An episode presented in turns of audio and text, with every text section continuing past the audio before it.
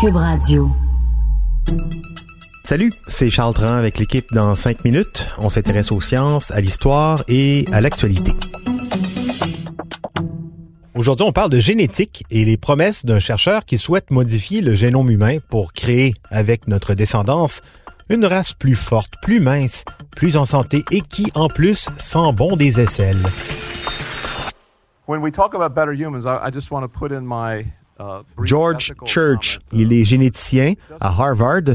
Si son nom vous dit quelque chose, à part que ça semble être un nom commun, c'est lui qui veut depuis longtemps faire revivre le mammouth avec des bouts d'ADN trouvés dans le pergélisol sibérien. Eh bien, il n'a pas encore réussi, mais euh, il est très actif sur la scène scientifico-médiatique, on va dire ça comme ça. Il vient de faire paraître une liste de gènes, des gènes humains cette fois-ci, qui pourraient, dans le cas de manipulation génétique, être modifiés pour créer une nouvelle version de nous-mêmes.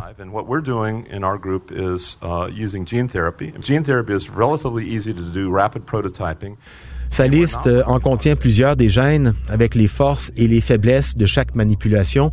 On le remercie d'ailleurs pour l'honnêteté intellectuelle de son travail. Cette liste, il l'a baptisée la Transhumanist Wish List, la liste de souhaits transhumanistes, une liste qui fait référence au mouvement qui souhaite utiliser la technologie pour augmenter l'humain physiquement, psychologiquement, ce qui mènerait à la transformation de ce que c'est que d'être un être humain, rien que ça. Le génome humain, c'est 20 000 gènes différents. Là-dessus, donc, le professeur Church en a identifié quelques-uns. Bon, la liste est longue, assez technique et pas toujours très sexy, mais quand même de jolis noms de gènes et des propriétés intéressantes. Comme par exemple le gène LRP5. Le professeur Church dit que modifier ce gène pourrait donner aux gens des os beaucoup plus résistants, mais, mais vraiment plus résistants. Il s'appuie sur les résultats d'une recherche qui a démontré que la mutation de ce gène peut créer des os incassables, littéralement, mais qui pourrait les rendre aussi beaucoup plus denses et donc plus lourds, ce qui n'aiderait pas du tout l'humain en natation, par exemple. Un autre gène, MSTN, en le modifiant, ça pourrait nous donner des plus gros muscles, moins gras et faire disparaître des maladies comme la dystrophie musculaire. Si on jouait maintenant avec le gène FAAH-out, le FA-out, ça permettrait de modifier notre sensibilité à la douleur. Sachant que la douleur existe souvent pour nous dire que quelque chose ne va pas bien, la bloquer, je ne sais pas, j'hésiterais quand même avant de, de jouer dans ce gène-là. Une mutation aux conséquences plus esthétiques, en modifiant le gène ABCC11, on pourrait se passer des déodorants. Et oui, des études génétiques ont démontré que 2% de la population mondiale ne sentent pas des aisselles, ce serait dû à ce gène. Le PCSK9, ne pas avoir ce gène dans le génome, c'est une bénédiction pour les amateurs de bacon. Pas de PCSK9 égale très bas niveau de cholestérol. Donc, jouer avec ce gène permettrait de combattre les maladies coronariennes. En revanche, moins de cholestérol, attention au diabète de type 1 ou à certains troubles cognitifs. Hein, comme quoi, on est déjà dans un bel équilibre. Jouer avec le GRIN2B permettrait d'augmenter les capacités de la mémoire. Tu sais, celle qu'on a perdue avec l'apparition de nos téléphones intelligents. GRIN2B, un nom à retenir Enfin, un autre, pas des moindres, le BDKRB2. Chez les Bajos en Indonésie, ce peuple de nomades de la mer qui sont reconnus pour leurs habiletés à rester très très longtemps sous l'eau. On a remarqué que ce gène s'exprime beaucoup. En jouant avec, donc, on pourrait, selon le professeur Church, retenir notre respiration plus longtemps et gagner tous les concours de respiration sous l'eau dans la piscine d'été.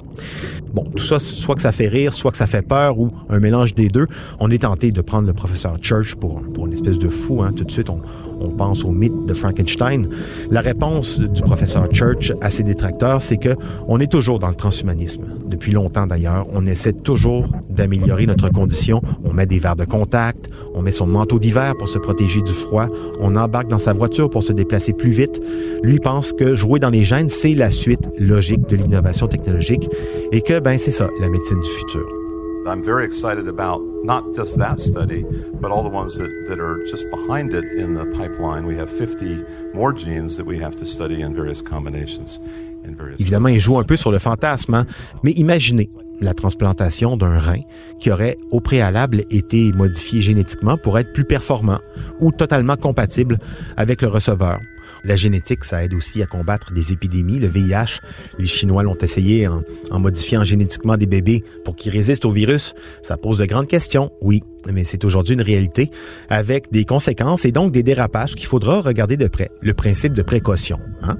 Mais au-delà des promesses de sentir moins fort des aisselles ou d'avoir des os incassables, de voir les possibilités de telle ou telle technique, ça fait partie de la mission de la recherche scientifique. Mettre sur la table des possibilités et se demander avant tout si on veut aller dans telle ou telle direction. Et d'ailleurs, c'est là où la science et l'art se rejoignent avec la science-fiction.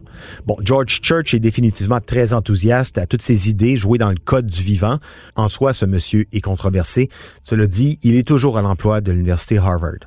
Pour le moment, on peut dire donc qu'avec ses travaux, ses livres, ses conférences, c'est un monsieur qui pose des questions auxquelles on n'avait peut-être pas encore pensé, des questions qui exigeront par contre des réponses euh, assez rapidement, du style est-ce qu'on veut jouer dans notre génétique? Parce qu'après, c'est plus compliqué de revenir en arrière. C'était en cinq minutes.